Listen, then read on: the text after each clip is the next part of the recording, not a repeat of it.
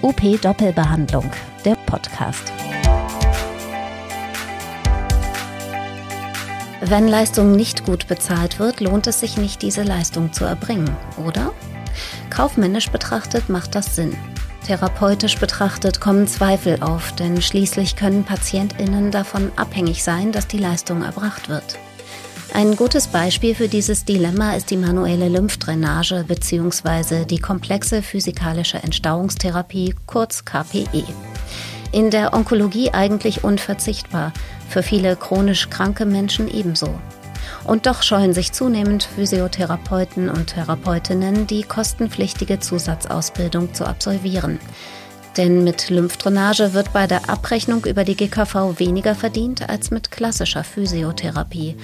Und die Evidenzlage von KPE ist auch nicht gut. Was also tun? Wie kann eine flächendeckende Versorgung mit KPE aufrechterhalten werden? Darum geht es dieses Mal in unserem Podcast.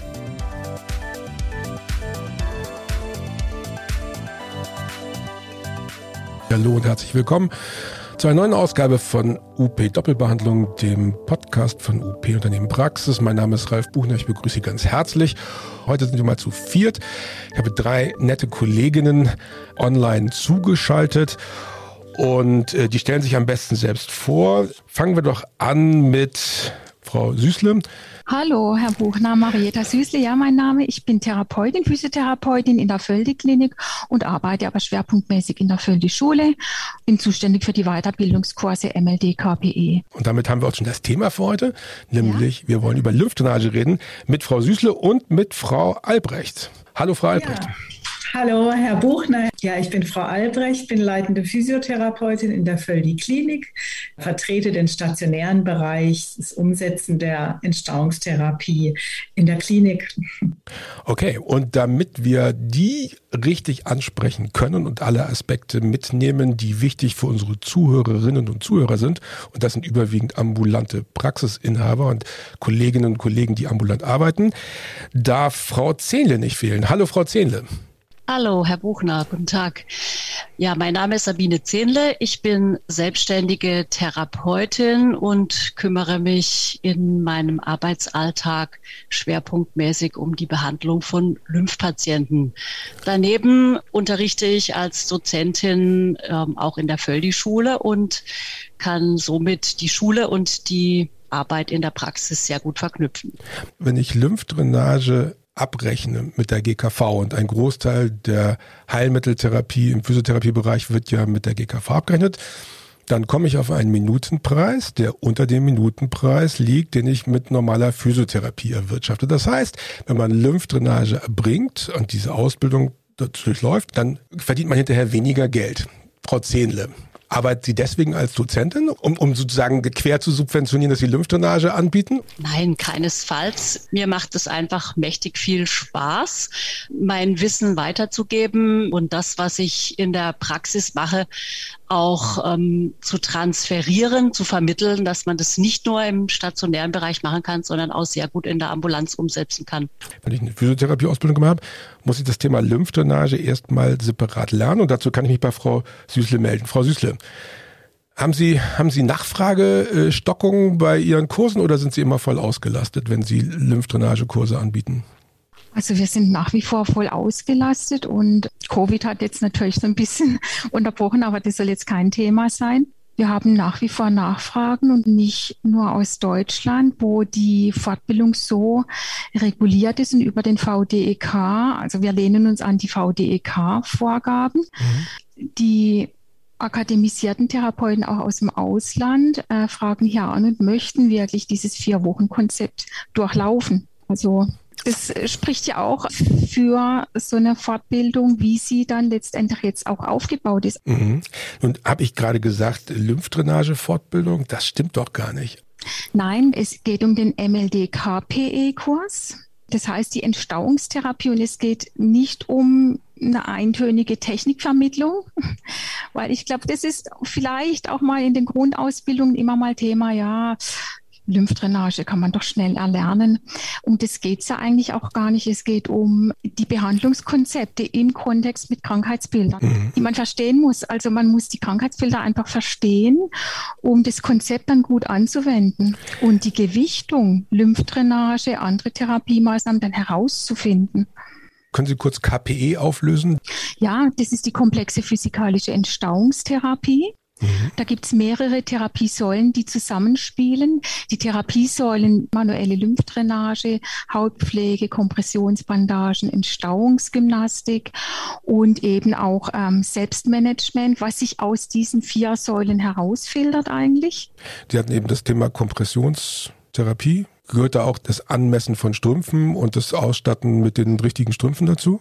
Also das Anmessen direkt nicht, weil das ist ja eine andere Berufskategorie. Die Bandagisten machen die Anmessung. Aber was wir in den Kursen halt eben auch machen, ist vor allen Dingen die, die Bandagetechnik. Die Therapeuten müssen ja in der Lage sein, die Strümpfe, die Kompressionsstrümpfe, die die Patienten dann tragen, zu begutachten und auch zusammen mit den Patienten herauszufinden, sind die wirklich jetzt für den Alltag wirklich passend oder gibt es da Luft nach oben? Ja, ja das, sind solche Dinge. Ja. Okay, also KPE. Jetzt fragen wir mal in die Klinik rein und äh, gucken mal, Frau Albrecht, KPE umsetzen im, im, im stationären Kontext? Ja, das geht schon. Das geht mit sehr viel Aufwand, ja. muss man ehrlicherweise sagen. Mit sehr viel auch personellem eins zu eins Aufwand. Wer gehört zu diesem interdisziplinären Team? Sicherlich ein Arzt. Äh, es gehört Pflege dazu, weil die Patienten auch immer multimorbider werden. Es gehören Therapeuten dazu. Es gehört äh, eine Ernährungsberatung dazu, eine psychologische äh, Beratung dazu bis hin zum Küchenpersonal. Ja, die Entstauungstherapie äh, bestreift einfach ja auch ganz viele Bereiche. Also wir, wir behandeln erstmal einen Patient, der mit einer Schwellung kommt, wo man erstmal gucken muss, wodurch äh, ausgelöst. Und dann kann das ein pädiatrischer Patient, ein Kind sein, es kann ein onkologischer Patient sein, es kann ein orthopädisch-chirurgischer Patient sein. Also wir sind in allen Bereichen drin und deshalb ist es so vielschichtig und für viele, glaube ich, dadurch auch schwer zu greifen. Mhm. Frau Zehnle, schaffen Sie das auch ambulant so umzusetzen?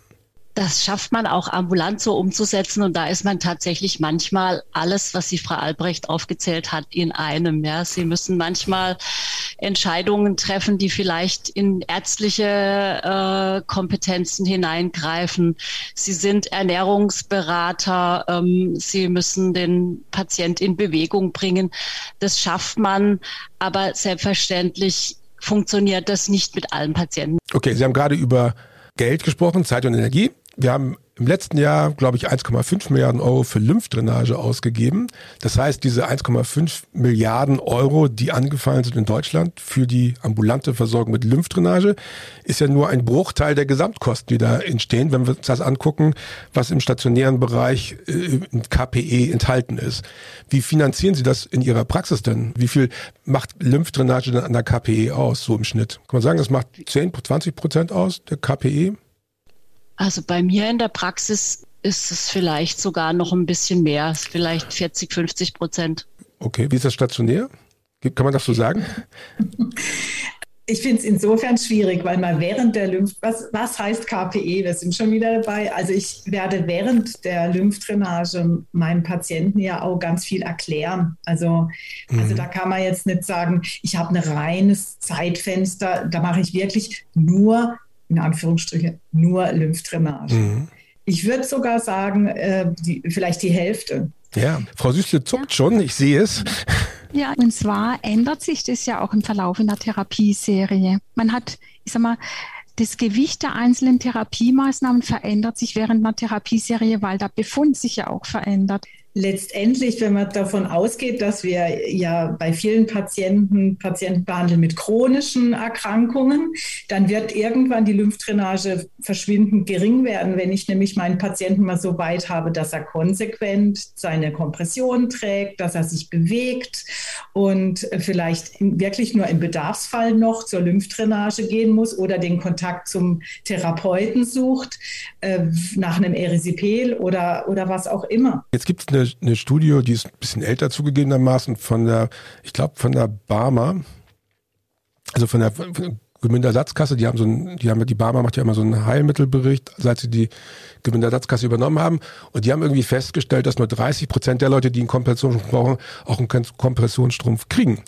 Und die anderen gehen weiter brav zur Lymphdrainage. Das würde ja auch erklären, warum wir so einen hohen Ausgabenanteil für Lymphdrainage haben, aber einen nicht ganz so hohen Anteil an Ausgaben für Kompressionsstrümpfe.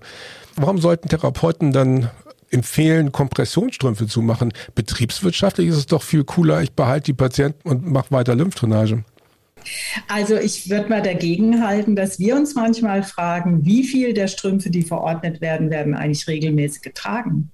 Und äh, ich glaube auch nicht, dass die Therapeuten, äh, die im ambulanten Bereich sind, unbedingt die Patienten an sich binden wollen. Ich glaube, es ist viel erfüllender, wenn man merkt, okay, jetzt habe ich den Patienten mit im Boot, der ist informiert, der weiß, was er in welcher Situation machen muss und äh, der entscheidet jetzt ganz bewusst, nee, ich gehe jetzt nur einmal dahin zur Lymphdrainage und ich bewege mich lieber dafür. Okay.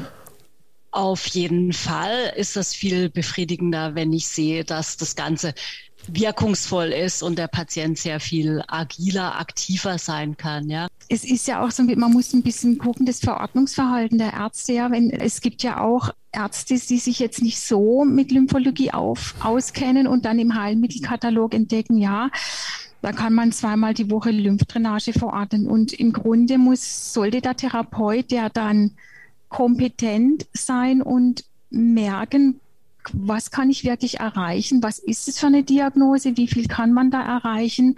Und ist da durch eine gewisse Reödematisierung immer wieder Lymphdrainage auch notwendig? Das Verordnungsverhalten der Ärzte wird ja bestimmt vom Heilmittelkatalog. Ist denn die KPE im Heilmittelkatalog überhaupt äh, irgendwo erwähnt? Als Begriff nicht. Äh, Im Heilmittelkatalog ist es zu finden unter LY und ähm, da findet man die manuelle Lymphdrainage in, in verschiedenen Zeitfenstern. Und man findet eben auch die Kompressionsbandage, die dann, wie steht es genau drin? Ich muss immer noch mal neu das überlegen. ist furchtbar. Die dann verordnet werden kann, wenn keine anderen Kompressionsmöglichkeiten schon vorhanden sind. Mhm. Aber die KPE, das war ja die zentrale Aussage. KPE, mhm. das, was Sie ausbilden, gibt es im Heilmittelkatalog nicht, sondern es gibt nur einzelne Teile dessen, was Sie ausbilden im Heilmittelkatalog. Das heißt, wenn ich als Arzt sage, hier ist KPE indiziert, dann kann ich es nicht verordnen. Richtig? Ja. Ja, aber. So verstehe ich das auch. Ja. Das heißt, ich muss als Arzt einmal eine Heilmittelverordnung ausstellen, ich muss vielleicht noch Ernährungstherapie verordnen, ich muss vielleicht noch äh, eine Strumpf, Bestrumpfung, Ergo, was auch immer. Ist das sinnvoll aus Ihrer Sicht als Ausbildungszentrum, dass das alles so zerfasert ist? Es kommt halt darauf an, was ein Therapeut dann draus macht. Ja, also wenn, wenn äh, der Therapeut gut ausgebildet ist, kann man natürlich mit einer KPE, die im Rezept benannt ist, wahrscheinlich so ein bisschen freier umgehen. Man kann dann wirklich die verschiedenen Therapiesäulen so gewichten, wie es eben zum Befund passt. Frau Barzele, wie, wären Sie, wären Sie glücklich, wenn es KPE gäbe in, im Heilmittelkatalog und Sie KPE verordnet bekämen? Würde das das Leben Ihrer Patienten und Ihre Praxisverwaltungsgeschichten vereinfachen? Für mich wird sich nicht wirklich irgendwas ändern, weil wenn ich die Notwendigkeit sehe, dass ich meinen Patient mit einer KPE behandeln muss, dann spreche ich den entsprechenden Arzt an. Natürlich ähm, hat man einen großen Vorteil, wenn man Lymphologen zur Hand hat, die sich mit der Verordnung auch auskennen und lass mir eben die manuelle Lymphdrainage und die Kompressionsbandage und die Übungsbehandlung verordnen und dann habe ich die KPE. Ja. ja, aber natürlich schlecht bezahlt. Das stört sie nicht so, aber wenn man will, dass das flächendeckend äh, ambulant auch den Patienten zur Verfügung steht, muss man auch irgendwann die Frage stellen, wann wird es dann wenigstens so bezahlt wie normale Physiotherapie, ne? Ja, finde ich schon. Also es ist sicher so, dass wir äh, in diesem Bereich mit sehr viel Idealismus arbeiten, ja, und an der einen oder anderen Stelle halt vielleicht auch auf ein bisschen Geld verzichten. Ich finde, man kann nicht äh, sozusagen Versorgungslücken oder Schieflagen, also zum Beispiel das KPE nicht im Heilmittel ist, können Sie nicht mit Idealismus kompensieren. Jedenfalls nicht dauerhaft. Als volkswirtschaftliche oder gesundheitspolitische Aspekt finde ich das nicht angemessen, dass man sagt, eine medizinische Versorgungslücke muss mit Idealismus gestopft werden. Nein, das ja. Funktioniert nicht dauerhaft. Also ich denke, vor allen Dingen schultern diese Versorgungslücke ja die Therapeuten. Mhm.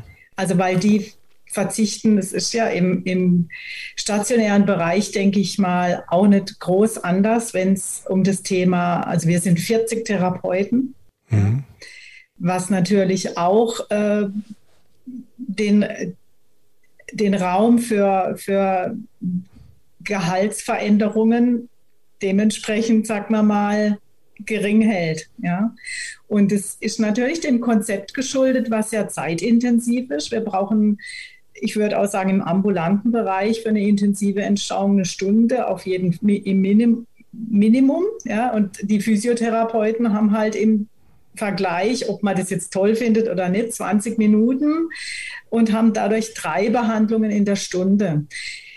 Was hält mich jetzt da in der Lymphologie. Es ist zum einen natürlich dieses, ähm, ja, das, dass man auch eine Stunde mit dem Patienten verbringen kann. Und wenn man diese Stunde gut äh, füllt, dann kann man, dann kann man wirklich was bewirken. Mhm. Okay, das kann ich mir gut vorstellen. Aber wer zahlt ja. den Preis? Da gebe ich Ihnen schon recht. Ja, das ist ja ein Problem, das wir an anderen Stellen genauso haben. Jetzt haben wir ja die Situation, dass gerade eine Diskussion in Brand ist. Das dürfte bei Ihnen auch angekommen sein, dass gerade diskutiert wird, wie soll Physiotherapie in Zukunft ausgebildet werden. Also soll das weiter im Fachschulkontext bleiben? Soll es eine Teilakademisierung geben oder soll es eine Vollakademisierung geben? Wo ist denn da die Lymphdrainage? Wo ist da die, Entschuldigung, also wo ist die KPE-Ausbildung an der Stelle? Wird das äh, Vollakademisierung oder wo sehen Sie den Stellenwert von KPE in dieser Ausbildung, diesem Ausbildungsgang? Es kommt immer darauf an, auch was ist das Ziel einer Vollakademisierung? Ist es jetzt das Ziel, was ich einfach auch immer wieder lese, die Ausbildung der Therapeuten aufzuwerten? Ja, und das kann wirklich ein, ein guter Weg sein, die Vollakademisierung. Trotz alledem die KPE-Ausbildung oder Weiterbildung, die ist aktuell eigentlich in einem, äh, in einem sehr, sehr guten Format, wovon wir nicht gerne loslassen möchten, ganz einfach, weil die Zusammenhänge halt einfach äh, bei den Therapeuten ankommen. Mhm. Das ist das Thema. Es geht nicht darum, dass man das nicht anders ähm, in einem Studium machen könnte. Aber es geht um die Umsetzung. Es gibt Aussagen von, von verschiedenen Expertengruppen, die dann halt eben von einer veralteten oder fragwürdigen Zertifikatsposition sprechen, die jetzt ähm, wo verschiedene Dinge fehlen, wie zum Beispiel Interdisziplinarität oder Schulung der Reflexionsfähigkeit. Also ich, ich könnte das bei unseren KPE-Weiterbildungen eigentlich gar nicht sagen, weil genau das ist ja der Inhalt in unseren Kursen. Und wenn es so umgesetzt wird wie jetzt der SHV, ich glaube im August war es, hat er so irgendwie so eine Veröffentlichung gemacht. Die haben dann geschrieben, dass es eine grundständig hochschulische Ausbildung mit hohem Praxisanteil sein soll da würden wir dann mal gucken, was, was Sie da anbieten können, also wie die Umsetzung sein könnte. Mhm. Jetzt taucht ja in dem Zusammenhang die Frage auf nach der Evidenz mhm.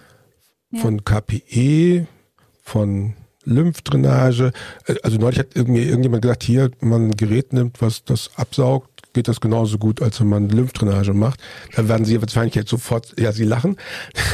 Wie sieht's aus mit der Evidenzlage von KPE insgesamt oder auch den einzelnen Bestandteilen?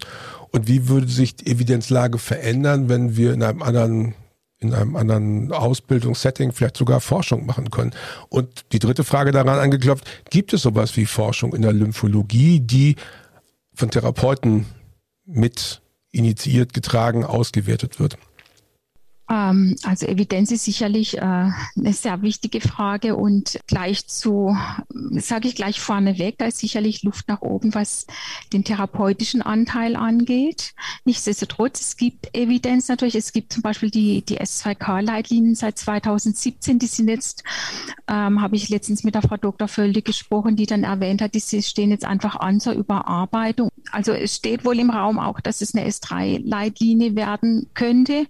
Und da kann man dann durchaus auch erwarten, dass dann eben nochmal eine ganze Menge Literatur eben nochmal neu durchforstet wird. Wünschenswert wären natürlich auch nochmal richtig neue Studien zu den einzelnen Therapiemaßnahmen der KPE, weil da hat dann die ähm, eine Kollegin, die dann bei den Expertengruppen auch mitgearbeitet hat, wirklich auch die Schwierigkeit gesehen, so ähm, die Studien wirklich miteinander zu vergleichen, wenn man so eine Analyse macht, ähm, weil immer unterschiedliche Outcomes eben als Ergebnisse dann dargestellt wurden und auch ähm, Maßnahmen unterschiedlich kombiniert wurden. Deswegen sind die sehr, sehr schlecht vergleichbar.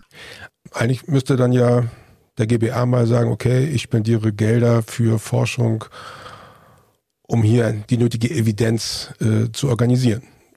Also Gelder spielen sicherlich eine Rolle dabei, natürlich Gelder und Zeit und äh, Möglichkeiten, weil man ja immer sehr darauf fixiert ist. Also ich kann es jetzt nur von unserem Umkreis sprechen, die Patientensicherheit halt immer zu wahren und das, das ist immer Nummer eins. Die Frage ist ja, die bilden etwas aus, was es im Heilmittelkatalog so nicht gibt, was ich erstaunlich finde. Aus Sicht eines Anbieters für solche äh, Schulungen müssten Sie doch eigentlich Interesse daran haben, dass das sozusagen erstens kostendeckend ist, über kurz oder lang, und dass es dann natürlich auch verordnungsfähig in Toto ist. Ja, natürlich. Also man kann die KPE ja durchführen, wenn die einzelnen Positionen verordnet sind. Wenn ich als Physiotherapeutin oder als Physiotherapeut eine Ausbildung gemacht habe, dann kann ich KPE nicht, richtig?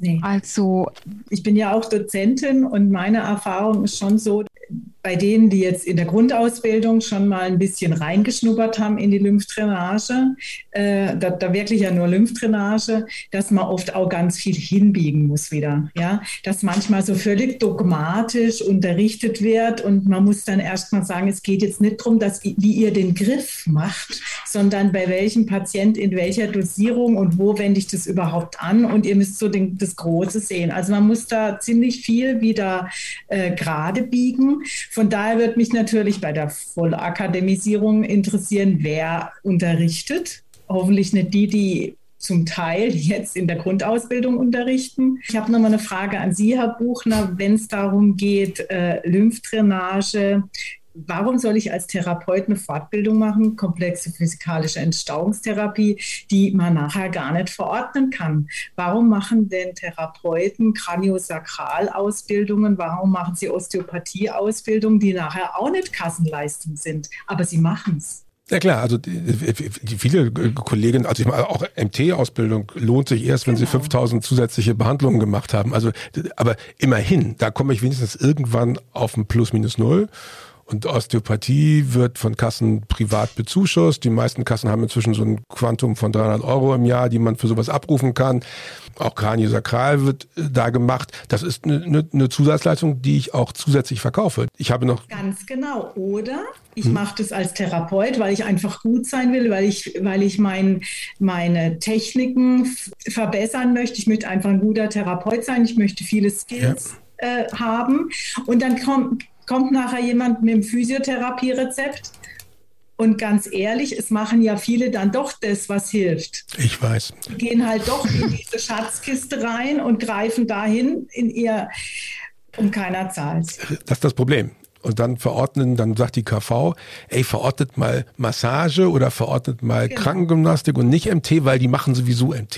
Ne? Das ist doch das Problem. Genau so. Ja. Genau so. Und deswegen ja. glaube ich, müssen wir aufpassen, wenn wir so wie hier gute Konzepte haben, dass diese guten Konzepte auch erstens forschungsmäßig gut abgedeckt werden, dass das auch bezahlt wird, die Forschung, und dass man zweitens dafür auch angemessen entlohnt wird. Und weil Absolut. ich finde auch die Zufriedenheit von Therapeuten, ich meine, wir haben ja durchaus auch Flucht von Leuten aus dem GKV-System. Und wodurch kommt er?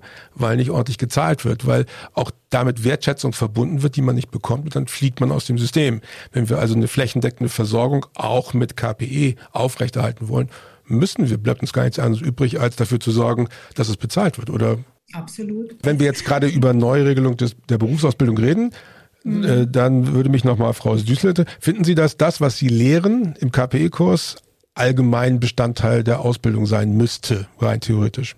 Also die Lymphologie müsste ein bisschen mehr beleuchtet werden in, in der Grundausbildung, ja nicht umsonst machen wir so eine Fachlehrerausbildung, wie wir es machen. Mhm. Ja, die Fachlehrerausbildung beinhaltet halt, dass man wirklich mindestens ein Jahr im lymphologischen Schwerpunkt gearbeitet hat. Und das ist so viel wert und das ist einfach unheimlich viel wert, um wirklich authentisch transportieren zu können, mit welchen Krankheitsbildern und mit welchen sehr komplexen Situationen das man, man, manchmal zu tun hat oder sehr häufig sogar. Okay, jetzt müssen wir sozusagen mal das zum Schluss abrunden. Jeder von Ihnen hat einen Wunsch frei, was mit der KPE Ausbildung, Integration in Studiengänge oder was auch immer kommen soll. Frau Zehnle, Ihr Wunsch, was ist das Wichtigste, was der KPE passieren muss? Bessere Vernetzung von Ärzten, Therapeuten. Okay, Frau Albrecht arbeitet in einem stationären Umfeld. Was ist Ihr Wunsch? Ich würde mir wünschen, dass eben in der Ausbildung schon mal differenziert wird, dass eben die KPE nicht nur auf manuelle Lymphdrainage und vier Griffe reduziert wird, sondern dass, dass die Therapeuten da ein Bewusstsein dafür kriegen, in allen Bereichen werde ich auf Patienten treffen, die eine Schwellung haben. Und dass die Schwellung und damit auch die Entstauungstherapie einfach überall eingesetzt werden kann. Wo kommt die überall die KPE vor? Dann fände ich super. Und Frau Süßler? Tatsächlich auf therapeutischer Ebene so ein bisschen mehr Evidenz, ähm, aber immer, immer, immer einfach auch mit für Ödem-Patienten relevanten Outcome halt letztlich und dann eben auch zusätzlich eine Wertschätzung über eine bessere Vergütung. Ich äh, bewundere Ihren Elan und Ihren Idealismus. Äh, ohne den würde es das ja nicht geben. Vielen Dank an dieser Stelle von allen Patienten an alle Therapeuten, die das immer wieder jeden Tag aufs Neue machen. Das ist nicht selbstverständlich. Und vielleicht kriegen wir es ja irgendwann mal hin, das auch nochmal durch den durch die GKV, durch die GWA anerkannt zu bekommen und wenigstens kein Geld zu verlieren, wenn man sowas macht, sondern ganz im Gegenteil, äh, sowas wie eine rudimentäre Anerkennung zu haben. Und ansonsten, ähm, ja, bedanke ich mich bei unseren Zuhörerinnen und Zuhörern, dass sie sich die Zeit genommen haben, heute mal etwas länger zuzuhören. Und äh, wenn Sie Fragen haben zum Thema Lymphdrainage, darf man bestimmt bei Frau Süßler anrufen und Sie fragen. Als Leiterin der Völdi-Schule werden Sie sicherlich kompetent Auskunft geben. Das mache ich so gut ich kann, natürlich. Ja. Perfekt. Gerne. Vielen Dank. Das war UP Doppelbehandlung, der Podcast rund um Therapie und Praxis. Zu hören auf op-aktuell.de sowie überall dort, wo es Podcasts gibt.